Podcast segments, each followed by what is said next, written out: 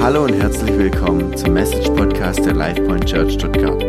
Als Gemeinde leben wir nach der Vision, wir existieren, dass Menschen ein erfülltes Leben in Christus finden können. Wir hoffen, dass Gott durch diese Message zu dir spricht und dass du dadurch gesegnet wirst. Amen. Hey, schön euch zu sehen heute Morgen. Ähm, äh, schön, dass ihr den Weg hierher gefunden habt. Vielen Dank. Und ähm, äh, ich bin immer überzeugt, dass ähm, äh, es kein Zufall ist, dass wir heute hier sind, sondern ich bin überzeugt, dass Gott wirklich jeden Einzelnen auch hergeführt hat und dass ähm, auch Gott heute eine Message für jeden von uns hat. Und äh, deswegen möchte ich euch ermutigen, hey, macht eure Herzen auf und ähm, seid gespannt, was heute auch Gott ganz speziell für euch bereitet hat.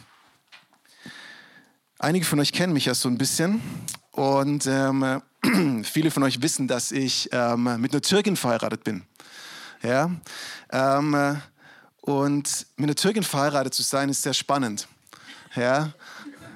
Meine Frau ist heute nicht da, die ist leider krank zu Hause. Von dem her kann ich das heute so sagen, ohne dass ich Angst habe, dass irgendwie gleich so eine Pantoffel fliegt.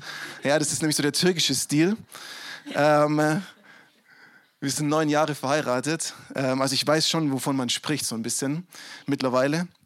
Und ähm, ich kann mich noch sehr gut erinnern, als ich das erste Mal zu einer Familienfeier bei Sedas Familie mit eingeladen war. Ja, wir waren dann verheiratet, davor war das nicht möglich, irgendwie sich da auch bei ihr zu Hause großartig zu treffen. Das ging einfach nicht. Das heißt, ich habe viele von der Verwandtschaft erst kennengelernt, als wir verheiratet waren. Und ich weiß nur, wie ich dann, äh, wie wir zu dem Haus von ihren Eltern gefahren sind und ähm, wir dann so kurz davor waren. Und es war für mich natürlich total ähm, aufregend. Und hätte ich damals irgendwie schon eine Pulsuhr gehabt, ich glaube, die hätte einfach Herzrhythmusstörungen angezeigt. So. Also es kann ja so eine Apple Watch so ein bisschen rausfinden. Ja. Ich glaube, die hätte die ganze Zeit irgendwie vibriert. Ähm, ich war richtig nervös. Und ähm, ich, es ging mir so Gedanken durch meinen Kopf, so hey, wie wird das? Ähm, hoffentlich ähm, verhalte ich mich da auch irgendwie richtig. Hey, was sind eigentlich so die Do's und die Don'ts? Und also es war wirklich für mich so richtig Stress. Und ähm, ich habe mir dann überlegt, okay, muss ich jetzt echt alles so Küsschen links, Küsschen rechts geben? Darf ich den Frauen die Hand geben oder nicht? Also es war sehr, sehr anstrengend. Und ähm, kurzum, ich war mega nervös. Okay? Und ähm, es ist dann gekommen, wie es irgendwie auch kommen musste. Ähm, ich bin in ein Fettnäpfchen nach dem anderen so reingetreten. Obwohl ich mich echt versucht habe, gut vorzubereiten. Aber es ging gleich mal los. Wir sind reingekommen. Und meine Frau hat sich dann an den Tisch gesetzt und ich setze mich natürlich zu meiner Frau, wie man das eben gewohnt ist und wie es sich für mich auch gehört. So, also setze ich mich neben sie und da saßen aber irgendwie nur Frauen. Dann dachte ich so, ja, okay, ist ja nicht schlimm. Irgendwann weist mich ganz jemand darauf hin, ich weiß nicht mehr, wer es war, hey, die Männer sitzen woanders. Ja, du kannst äh, da draußen, ja. dann habe ich verstanden, ah, okay, gut, die Frauen sitzen hier, unterhalten sich über ihre Sachen und die Männer sind draußen und haben dort ihren, ihren Platz. Alles klar, gut. Also ging ich raus ähm, zu den Männern. Dann ging es weiter. Ich habe mich total überfordert gefühlt, als ich auf einmal da saß und ständig kommt irgendeine Frau, teilweise die ich nicht mal kannte, und bringt mir Essen oder frischen Chai. Ja, und ich bin es halt gewohnt von so Familienfeiern. Ich weiß nicht, wer das von euch auch kennt. In der Küche ist alles aufgebaut und hol dir, was du brauchst. So ungefähr. Auf jeden Fall, ständig kam jemand, mein Teller war noch nicht mal ganz leer, da kam schon wieder der neue Teller. Und ich glaube, ich habe an dem Tag so viel gegessen wie noch nie in meinem Leben. Ähm, bis ich irgendwann begriffen habe, okay, den Teller nicht ganz leer machen und das Chai-Glas nicht ganz leer machen, dann bleibt es erstmal stehen. Ja, Wenn es leer ist, dann kommt jemand und füllt es wieder auf. Okay, muss man natürlich wissen. So, ähm, das Beste kam dann zum Schluss. Ich saß dann da mit all den Männern, kein Wort verstanden, einfach genickt und so, ja, und so getan, als ob das irgendwie, ich da klarkomme. Ich kam nicht klar, ja. Manchmal gab es so jemanden, der hatte so ein bisschen Mitleid mit mir und hat dann mal so kurz zwei Sätze übersetzt und dann war es auch okay. Und ich war fertig mit Essen, habe dann geguckt, dass nicht wieder jemand kommt und wieder nachfüllt, schnapp mir dann also schnell mein Teller, das Chai-Glas und mache mich auf Richtung Küche wie ich es eben gewohnt bin und wie ich erzogen worden bin von meiner Mutter und meinem Papa, räum deine Sachen auf, wenn du fertig bist. Auf diesem Weg merke ich dann so, ich bin der einzige Mann, der irgendwie seinen Teller und sein Chai-Glas aufräumt. Und ähm, habe dann irgendwie gemerkt, die anderen machen das gar nicht. Ich bin irgendwie komisch. Die Frauen fanden es gut, die Männer dachten sich, oh Mann, immer die Deutschen, die machen uns immer das Leben schwer. Jetzt wollen unsere Frauen, dass wir das auch machen. Ja? Ihr merkt, es war für mich nicht einfach dieser Tag. Und mir wurde relativ schnell klar, wieder mal, nicht zum ersten Mal, hey, unsere Kultur ist einfach verschieden. Die Kultur, in der ich aufgewachsen bin und die Kultur meiner Frau, das ist einfach doch ein bisschen unterschiedlich, obwohl sie hier geboren ist und äh, die Familie seit 30 Jahren mittlerweile hier lebt. Die Kultur ist anders. Und mir, für mich war klar an diesem Tag, hey, ich muss lernen, wie kann ich in der Kultur irgendwie klarkommen ähm, und wie kann ich mich da verhalten. Ich habe mittlerweile diese Kultur wirklich in vielen Bereichen sehr schätzen und lieben gelernt. Nicht nur wegen dem guten Essen und nicht nur, weil man tatsächlich das Essen an den Tisch gebracht bekommt, ähm, sondern weil es einfach viele schöne Dinge der türkischen Kultur auch gibt. Ähm, aber was auch deutlich wird, und das habt ihr vielleicht auch in eurem Umfeld schon immer wieder mal erlebt, oder wir haben ja hier, sind ja international, ja, ihr habt oftmals schon mit anderen Kulturen zu tun oder habt in einer anderen Kultur sogar gelebt. Ähm, es zeigt, Kultur prägt Verhalten und zeigt auch Zugehörigkeit. Also es war nicht schwer zu erkennen an diesem Tag, dass ich nicht der türkischen Kultur angehöre. Ich hätte nur einfach nur reinkommen können, kein Wort sagen und die hätten sofort gemerkt, hey, das ist kein Türke. Allein schon an meinem Verhalten und an den Dingen, die ich eben nicht wusste und wie man sich halt da zu verhalten hat. Sondern die haben gemerkt, hey, die Kultur, in der er jetzt gerade unterwegs ist, die ist ihm fremd. Und ähm, wir wollen in unsere neue Serie heute eintauchen und die Serie heißt Kingdom Culture. Das heißt, es wird auch um Kultur gehen. Und ihr dürft gespannt sein, weil es wird eine richtig gute Serie, bin ich überzeugt davon, wo wir viel mitnehmen dürfen. Und ähm, falls ihr das noch nicht wisst oder nicht so präsent ist, wir gehören durch Jesus Christus, dadurch, dass er unser Herr und Retter ist, gehören wir zu seinem Königreich. Wir gehören zu seinem Königreich. In Philipper 3, Vers 20 sagt Paulus es ganz gut, hey, wir sind Bürger dieses Himmelreiches. Das heißt, das ist Teil unserer Identität. Wenn wir Jesus Christus zum Herrn und Retter unseres Lebens gemacht haben, dann sind wir ein Königskinder. Wir gehören zu seinem Reich. Und auch wenn sein Reich nur nicht vollständig sichtbar ist, ja, das sehen wir tagtäglich, sein Reich ist noch nicht vollendet, lehrt uns die Bibel doch, dass sein Reich schon angebrochen ist. Es ist schon Anfang gesetzt worden und wir sind sogar damit berufen, mitzubauen. Wir haben Anteil an seinem Reich und er wird es zu seiner Zeit auch vollenden. Amen. Das heißt, in Gottes Reich gibt es so wie in jedem Königreich, so wie in jedem Volk, in jeder Nation gibt es eine Kultur. Und die Kultur ist wiederum geprägt von Werten. Das heißt, ich muss die Werte von einer Kultur kennen und auch verstehen, damit ich eben weiß, wie muss ich mich denn verhalten oder wie verhalte ich mich denn in dieser Kultur, wie bewege ich mich in der Kultur. Denn ganz wichtig, unser Verhalten zeigt, wohin wir gehören und zu wem wir gehören. Ja, mein Verhalten, wie gesagt, an der Familienfeier hat einfach klar gezeigt, das ist typisch einfach ein Allmann, das ist kein Türke.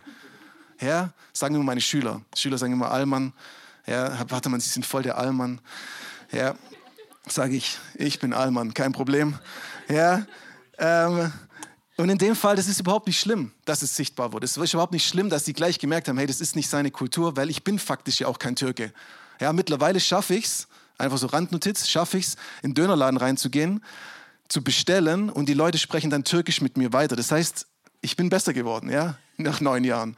Und dann muss ich irgendwann sagen, okay, sorry, ähm, jetzt komme ich nicht weiter. Ich sage immer so, ja, türkische Biras, Biras. Ja, ähm, äh, diejenigen, die Türkisch können, die lachen jetzt da hinten. Ich sehe schon, gell? Ich werde besser, Kemal, okay? Es wird besser. So, ähm, wenn ich aber im Alltag unterwegs bin und mein Verhalten zeigt nicht, oder die Leute merken nicht irgendwann mal an einem gewissen Punkt, dass ich zu der Jesus Culture gehöre, und zu Gottes Reich gehöre, zu seiner Kultur gehöre. Ich glaube, dann ist es wichtig für mich zu merken, okay, ich habe vielleicht die Werte vom Gottes Königreich noch nicht ganz verstanden oder noch nicht ganz verinnerlicht. Und deswegen ist diese Serie für uns alle, glaube ich, wichtig und auch herausfordernd, dass wir merken, hey, wir gehören noch einer anderen Kultur an. Nicht nur der deutschen, nicht nur der türkischen, sondern wir gehören eigentlich auch der Kingdom Culture an. Und als Jesus-Nachfolger sind wir berufen, eine andere und zwar seine Kultur zu leben. Und diese Kultur ist der Welt fremd tatsächlich. Ja, vielleicht habt ihr das in eurem Leben schon gemerkt. Ihr lebt die Jesus-Kultur und ihr merkt, hey, das ist fremd manchmal für die Leute, weil die merken, hey, warum verhältst du dich das so anders? Warum machst du das und das nicht mit? Das ist für die Welt oftmals fremd. Aber das muss uns nicht entmutigen, sondern darf uns eigentlich bestärken, wenn wir sagen, hey, wir sind auf einem guten Weg, wenn wir das merken. Weil die Bibel sagt uns auch ganz klar, hey, wir sind zwar in der Welt, wir haben auch unseren Auftrag hier. Ja, Jesus nimmt uns nicht einfach alle raus, aber er sagt auch, aber ihr seid nicht von dieser Welt, sondern ihr gehört zu meinem Königreich. Und deswegen ähm, darf sich das in unserem Leben wirklich widerspiegeln. In unserem Leben darf sich eine andere Kultur zeigen. Und das, wie gesagt, vor allem in unserem Verhalten, in der Art und Weise, wie wir mit Menschen umgehen. Nicht nur darin, dass wir irgendwie einen Fisch auf unser Auto kleben oder irgendwie dieses Jesus Lord T-Shirt tragen. Das ist auch voll in Ordnung, das dürft ihr gern machen. Aber es reicht nicht aus. Sondern ich glaube, es ist wichtig, dass wir verstehen, hey, wir sollen diese Kultur ausleben, die Gottes Wort uns zeigt. In Philippa 1,27 heißt es, lebt so, dass es im Einklang mit dem Evangelium steht. Das bedeutet, die Art und Weise, wie wir leben, spielt eine Rolle. Es spielt nicht eine Rolle, ob dass wir irgendwie uns dadurch was erarbeiten können bei Gott oder dass wir uns dadurch rechtfertigen können oder sowas. Das geht allein durch die Gnade Jesu und durch das, was er am Kreuz getan hat. Aber trotzdem haben wir eine Berufung, dass er sagt, okay, wenn ihr das angenommen habt, wenn ihr mit mir lebt, dann soll das Auswirkungen haben auf euer Leben. Und es ist so wichtig zu verstehen, weil unsere, die Art und Weise, wie wir leben, zeigt, wohin wir gehören und zu wem wir gehören und zwar zu Gottes Königreich. Ihr merkt schon zwei Verse aus dem Philipperbrief. Wir werden uns in der Serie intensiv mit dem Philipperbrief auseinandersetzen. Wir wollen uns in den nächsten, also heute in den nächsten zwei Wochen mit dem Brief ein bisschen näher befassen und rausarbeiten, was bedeutet Kingdom Culture ganz ähm, praktisch. Und heute, wie gesagt, wird es um die Werte gehen. Und deswegen lass uns direkt mal in Kapitel 1 eintauchen. Und hier wieder der Werbeblock von mir. Hey, lest wirklich den Philipperbrief für euch zu Hause.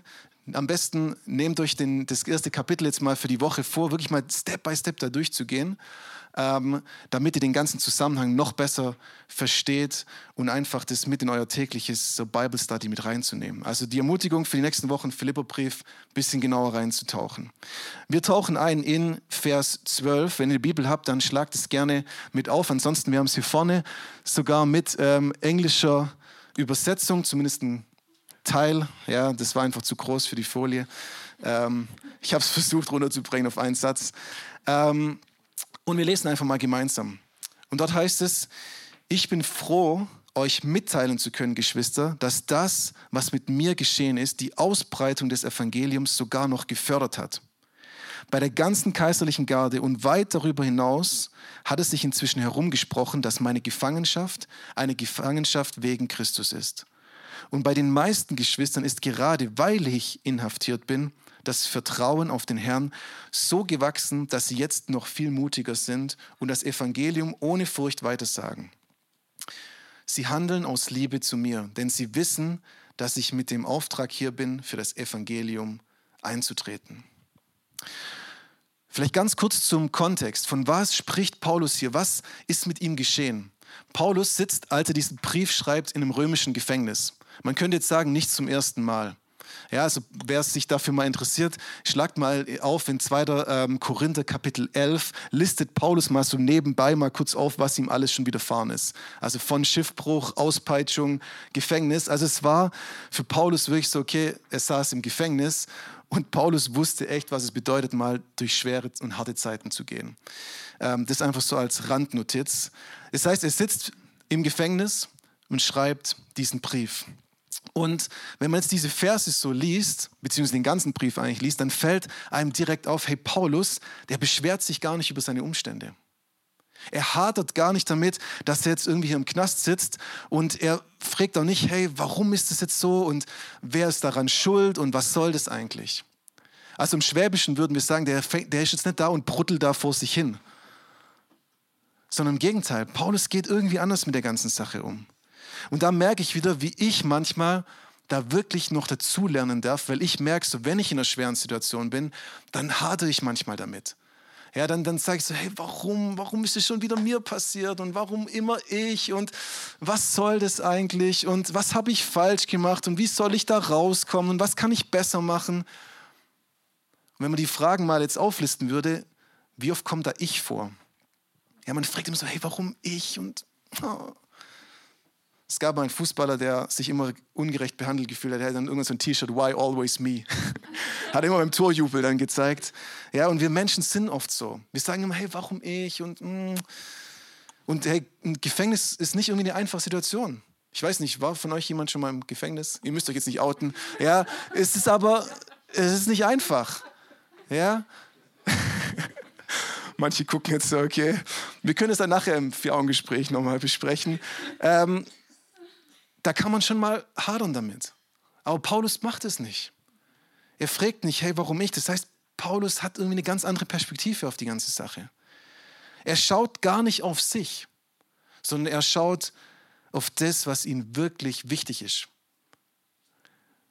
Und wozu er berufen ist und wofür, wofür er lebt. Das heißt, er hat der schafft es irgendwie darüber hinwegzusehen, auf das zu schauen, was für ihn wirklich wichtig ist.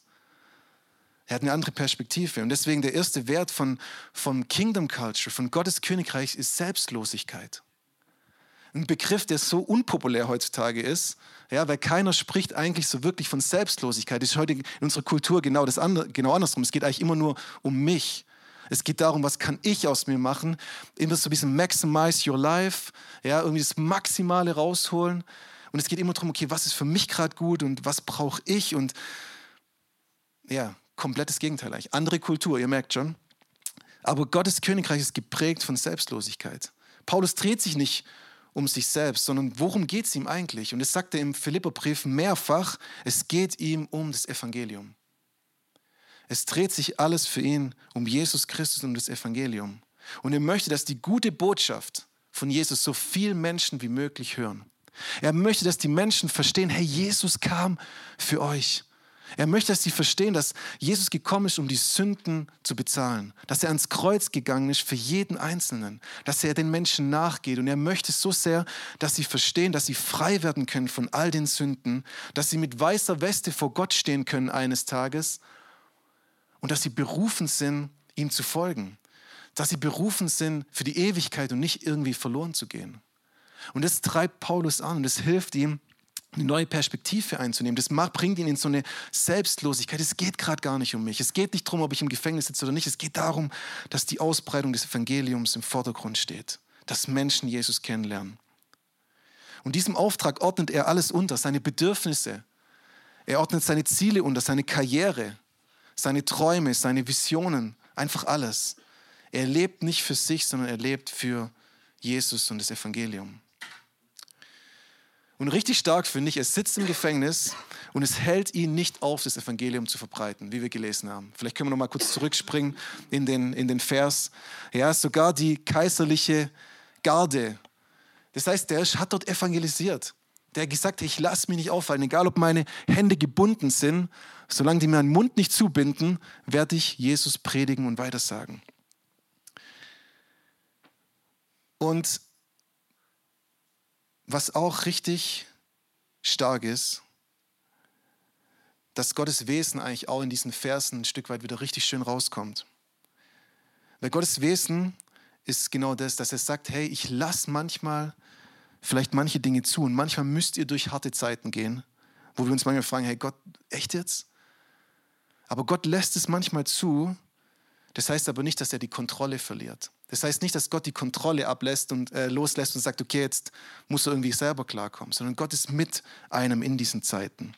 Und Gott ist ein Meister darin, aus dem vermeintlich Schlechten was Gutes zu machen, aus dem vermeintlich, aus der vermeintlichen Niederlage einen Sieg hervorzubringen. Das sieht man auch wieder hier so schön an dem, was Paulus schreibt. Paulus saß im Gefängnis und dadurch wurden Menschen erreicht, die hätten nie anders erreicht werden können. Wie hätte jemals diese kaiserliche Garde oder all die Leute, die dort waren, von Jesus erfahren sollen? Und ich glaube, dass Paulus das verstanden hat, dass er verstanden hat, hey, es geht nicht um mich, es geht um Jesus und sein Evangelium und Gott ist in Kontrolle, auch wenn ich hier im Gefängnis sitze. Und die junge Gemeinde, die damals wirklich, das war ganz, das war wie ein rohes Ei, diese Anfänge, die wurde gestärkt durch das, was Paulus passiert ist. Es ist nicht passiert, dass sie gesagt haben, oh nein, Paulus wurde eingesperrt und irgendwie alles in Panik verfallen, sondern im Gegenteil, sie wurden gestärkt und haben gesagt, okay, jetzt können wir auch mutig auftreten. Wir wollen das Evangelium verbreiten. Das heißt, was Paulus durchgemacht hat, hat dem Evangelium gedient. Und deswegen meine Ermutigung auch heute Morgen an uns, an euch, hey, lass uns Gott vertrauen. Lass uns selbstlos für ihn leben, weil er weiß, was er tut und was er zulässt oder was nicht. Und es geht nicht um uns, sondern es geht um das Evangelium, um die gute Botschaft von Jesus. Wir gehen weiter. Der erste Wert war Selbstlosigkeit. Und der zweite finden wir in Philippa 1, 18 und 19. Und dort steht, auch in Zukunft wird nichts mir meine Freude nehmen können. Denn ich weiß, dass am Ende von allem, was ich jetzt durchmache, meine Rettung stehen wird. Weil ihr für mich betet und weil Jesus Christus mir durch seinen Geist beisteht. Auch in Zukunft wird mir nichts meine Freude nehmen können. Der zweite Wert von Gottes Königreich ist Freude.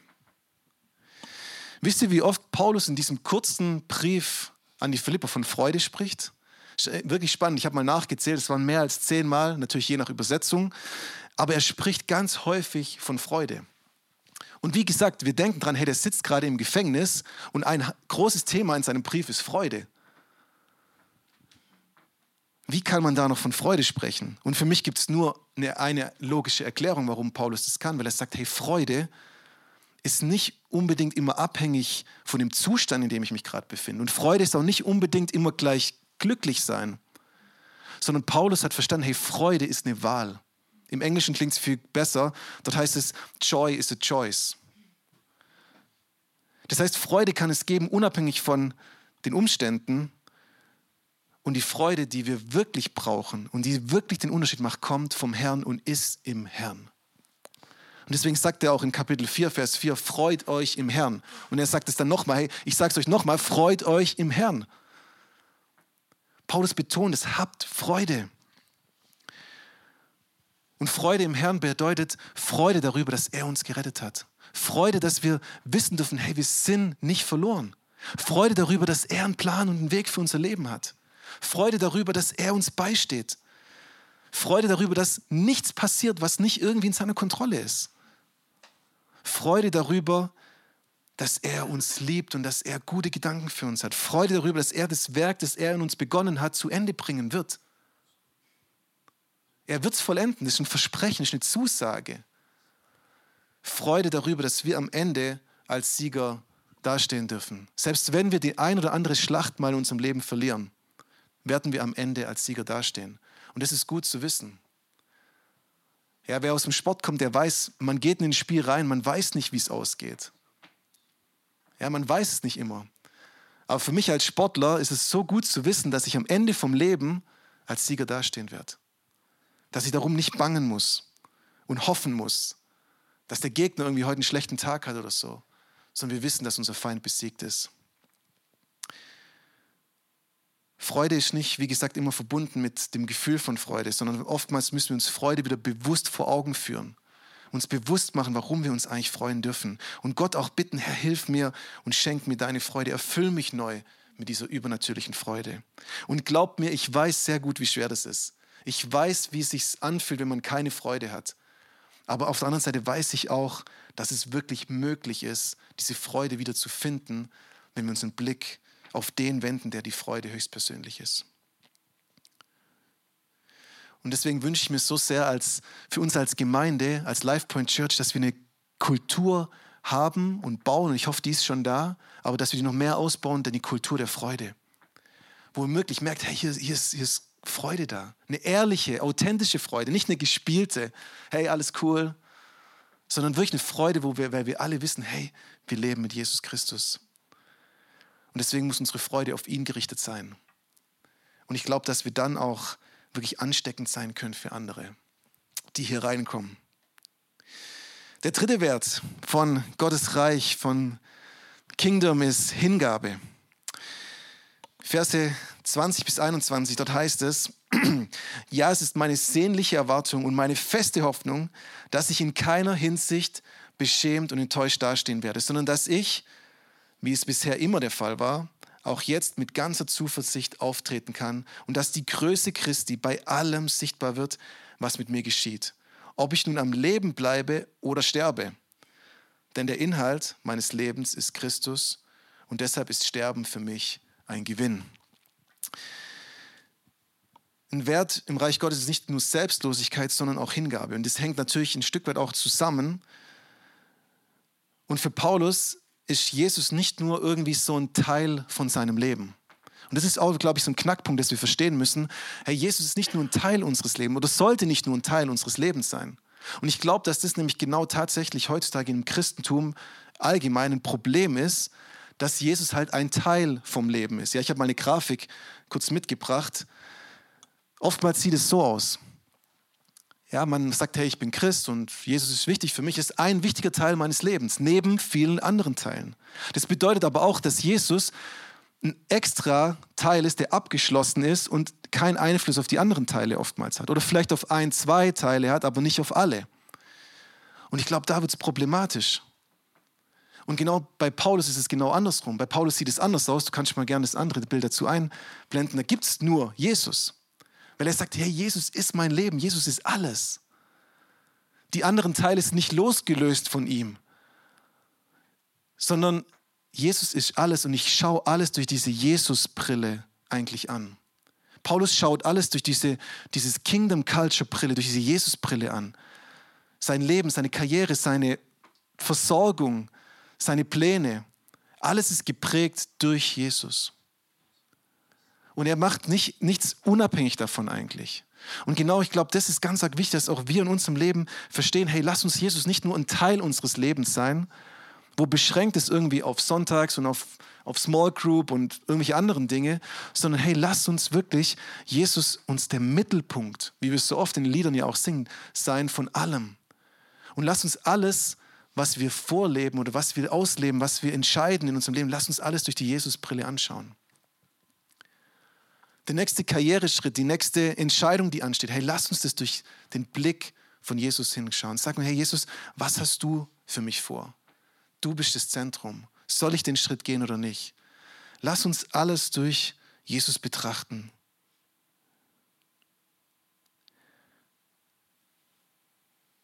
Und Paulus geht sogar so weit und er ist so hingegeben, dass er sagt, hey, für mich ist Jesus alles. Egal, ob ich sterbe, ob ich lebe, egal, was mir passiert, egal, wo ich durchgehe, Jesus ist alles. Ich bin bereit, sogar für ihn zu sterben. Und keine Angst, äh, Paulus war nicht irgendwie lebensmüde oder so. Ja, es, manchmal wirkt es so auf den ersten Blick, wenn man das so liest. In ein paar Verse weiter sagt er auch, hey, meine Arbeit ist noch nicht getan, es ist gut, dass ich noch da bin. Aber er sagt einfach, hey, es ist, es ist mir egal, ob ich jetzt hier im Gefängnis bleibe und dort verrotte oder nicht weil er genau weiß, Herr Jesus, du hast die Kontrolle, dein Wille geschehe. Und das bringt ihn auch in diese Möglichkeit, dass er sagt, okay, ich kann darüber hinwegsehen. Und er sagt, der Auftrag, den ich habe, ist das Entscheidende. Das heißt, wenn wir Jesus unser Leben geben, dann bedeutet das, dass wir wirklich ihm eigentlich alles geben sollten. Weil ich bin überzeugt, dass wahre Veränderung, dass Erneuerung, dass Heilung auch unsere Bestimmung, unsere Berufung, dass wir das nur erfahren und entdecken, wenn wir wirklich den Geist Gottes in alle Bereiche unseres Lebens reinlassen. Auch in die, die wehtun, auch in die, die unangenehm sind. Auch in die, wo wir genau wissen, da wird er auf irgendwas zeigen, das wir eigentlich die ganze Zeit versucht haben zu begraben. Aber ich glaube, wenn wir wirklich in dem leben wollen, was Gott für uns vorbereitet hat, wenn wir wirklich ein erfülltes Leben in Jesus Christus finden wollen, dann bedeutet es, dass wir all in gehen in alle Bereiche. Als Jesus ans Kreuz ging, hat er keine halbe Sache gemacht. Das war ganz oder gar nicht. Als Jesus ans Kreuz ging für deine und meine Rettung, da hat ihn das alles gekostet. Nicht nur ein Teil von sich, das war alles. Und deswegen frage ich mich, und da bin ich auch selbstkritisch mit mir, warum zögern wir dann oftmals? Warum fällt es uns dann oftmals schwer, unsere Vergangenheit loszulassen, ihm zu geben? Warum tun wir uns so schwer, unseren Reichtum, unsere Finanzen ihm zu überlassen und zu sagen, Herr, sei auch du der Herr in dem und zeig mir, wie ich mich da gut verhalten soll und wie ich es gut einsetzen soll? Warum zögern wir, wenn es um unsere Gewohnheiten geht, um unsere Wünsche und Ziele? Wenn wir doch bedenken, Herr Jesus hat alles für uns gegeben. Und ich glaube, dass ein Schlüssel im Leben ist, Dinge loszulassen, abzugeben, und neu zu gewichten, neu die Prioritäten auch zu setzen. Und dass wir uns immer wieder erinnern, hey, alles kommt vom Herrn und alles gehört ihm. Und deswegen ist Hingabe so ein wichtiger Wert, weil Hingabe hilft uns, Dinge loszulassen. Nicht mehr zu klammern, auch frei zu werden. Und es hilft uns nicht halbherzig zu leben, sondern mit dem ganzen Herzen. Und deswegen ist so ein entscheidender Wert in dieser Kultur, den wir von Jesus höchstpersönlich als bestes Vorbild lernen, alles zu geben. Weil auf dieser Hingabe ist sein Reich auch gegründet. Der letzte Wert, den ich euch heute mitgeben möchte, lautet Ehre. In den Versen 11 und 27 lesen wir, durch ihn, Jesus Christus, wird euer Tun von dem geprägt sein, was gut und richtig ist, zum Ruhm und zur Ehre Gottes. Und Vers 27 wiederhole ich nochmal, haben wir heute schon gehört. Aber das Entscheidende ist, lebt so, dass es im Einklang mit dem Evangelium von Christus steht. In Gottes Reich geht es um Ehre. Es geht nicht um deine und meine Ehre. Ja, das ist heute ein ganz wichtiger Begriff. Höre ich in der Schule ständig. Ja, Ehre, ehrenlos, Ehre, meine Ehre. Es ist für mich mittlerweile, muss ich sagen, hey, es gibt mir eine richtige Entspannung, dass ich weiß, es geht gar nicht um meine Ehre. Es geht nicht, ob ich Ehre habe oder nicht, in dem Fall, sondern es geht um Gottes Ehre. Es geht darum, dass wir Jesus Christus ehren, dass er gut dasteht, dass er in unserem Leben zum Vorschein kommt, dass er Lobpreis erfährt. Es geht nicht um uns, es geht nicht um mich. Und deswegen nochmal, unser Leben, so wie wir denken, wie wir handeln, wie wir sprechen, wie wir mit anderen umgehen, was wir tun, es spielt eine Rolle. Und deshalb hilft uns, wenn wir immer wieder neu fragen, hey Gott, ehre ich dich mit dem, was ich tue. Ehre ich mit der Art und Weise, wie ich mit anderen umgehe, dein Name. Repräsentiere ich Jesus, dich in meinem Alltag würdig. Ist das, was ich tue, was ich denke, was ich vorhabe, die Entscheidungen, die ich treffen möchte, sind sie im Einklang mit dem Evangelium? Und deswegen nochmal, es ist wichtig, dass wir verstehen, unser Verhalten, unsere Angewohnheiten, unsere Denkmuster spielen eine Rolle. Und es gibt Denkmuster, Angewohnheiten, Dinge, die nichts mit Gottes Reich zu tun haben, auch in unserem Leben noch. Und da sind wir gefragt, zu sagen, hey, das, was noch der alten Kultur, dem alten Menschen angehört, sind wir in der Aufgabe auch mit Gottes Geist gemeint zu sagen, hey, wir wollen diese Kultur ablegen und wir wollen mehr und mehr in diese Kingdom Culture eintauchen. Und Gottes Geist zeigt uns und hilft uns auch dadurch. Vers 11 ermutigt uns direkt dazu, hey, es passiert durch ihn, Jesus Christus. Wir müssen nicht krampfhaft versuchen, unser Verhalten irgendwie zu verbiegen, sondern ich glaube, wir müssen einfach verstehen, hey Jesus, Heiliger Geist, komm du komplett in mein Leben. Erfüll du mich und hilf mir in diesem Prozess der Veränderung. Und ich bin überzeugt, wenn wir seinem Wort immer mehr Raum geben in unserem Leben, wenn wir immer mehr verstehen, was ist Gottes Wille wirklich, wenn wir immer mehr sensibel werden für sein Sprechen in unserem Leben, dann wird der Heilige Geist uns helfen, dann wird er uns verändern, dann können wir gar nicht anders. Heißt nicht, dass es passiv ist, sondern ich glaube, es ist immer so, ein, so eine Wechselwirkung zwischen uns, unseren Entscheidungen, aber auch dem, was Gottes Geist uns zeigt aber er wird mit uns an die Dinge rangehen. Und deshalb nochmal, es geht um seine Ehre, nicht um unsere Ehre. Und wir repräsentieren, da wo wir sind, ein Königreich. Es hört sich vielleicht komisch an für manche von uns. Ja, es hört sich, ja, Königreich, okay, aber das ist tatsächlich so. Wir repräsentieren da, wo wir sind, ein Königreich. Und mein Wunsch ist es ganz persönlich, dass ich es würdig repräsentiere. Dass Menschen durch die Kultur, die ich lebe, hingewiesen werden auf Jesus. Und deshalb Action Steps für heute Morgen sind einfach nur wieder ein paar Fragen. Die erste Frage, die uns einfach herausfordern soll, wie viel Kultur von Gottes Reich ist in deinem Leben? Wie viel Kultur von Gottes Reich ist in meinem Leben sichtbar? Welchen dieser Werte muss ich vielleicht ganz neu bedenken? Welchen dieser Werte muss ich vielleicht ganz neu auch in meinem Leben zum Vorschein? Oder was soll da noch mehr zum Vorschein kommen? Wo gibt es Dinge, die ich vielleicht loslassen muss? Wo drehe ich mich zu stark um mich selber? Oder die nächste Frage, weist dein Leben auf Jesus und das Evangelium hin? Und die letzte, was hindert dich, all in zu gehen? Falls du noch nicht sagst, hey, ich bin all in für Jesus. Was hindert dich? Was hindert dich zu sagen, Herr Jesus, ich gebe dir alles? Und ich vertraue dir, dass du einen guten Plan für mein Leben hast. Ich wünsche mir so sehr, dass jeder persönlich, aber dass wir als Gemeinde immer mehr eintauchen in diese Kingdom Culture. Und dass es wirklich spürbar wird, hey, hier ist eine andere Kultur. Weil ich glaube, dass das Potenzial hat, dass viele, viele Menschen verändert werden. Und dass wir hier ein Standort sein werden, wo diese Kultur rausgeht in die Nachbarschaft. Und dass die Menschen merken, hey, ich möchte auch einsteigen, ich möchte auch Teil dieses Königreichs werden. Und deswegen lass uns jetzt diese kurze Lobpreiszeit nutzen, einfach um Gott groß zu machen, aber auch vielleicht eine Antwort zu geben. Ich glaube, es ist wichtig, in seinem Herzen Dinge festzumachen. Eine Antwort zu geben auf das, was wir heute gehört haben. Und vielleicht gab es den einen oder anderen Punkt oder den einen oder anderen Gedanke, wo dich heute getroffen hat. Dann nimm den mit und frag Gott, hey, was, was möchtest du mir da ganz konkret sagen? Deswegen lass uns gemeinsam nochmal aufstehen und eintauchen in diese Zeit und Gott einfach Antwort geben. Wow, was für eine Message. Wir hoffen, dass dieses Wort zu dir gesprochen hat und dich durch den Tag und die kommende Woche begleiten wird. Wenn du mit uns in Kontakt treten möchtest, kannst du gerne auf unsere Website und Social Media vorbeischauen. Bis zum nächsten Mal, sei gesegnet.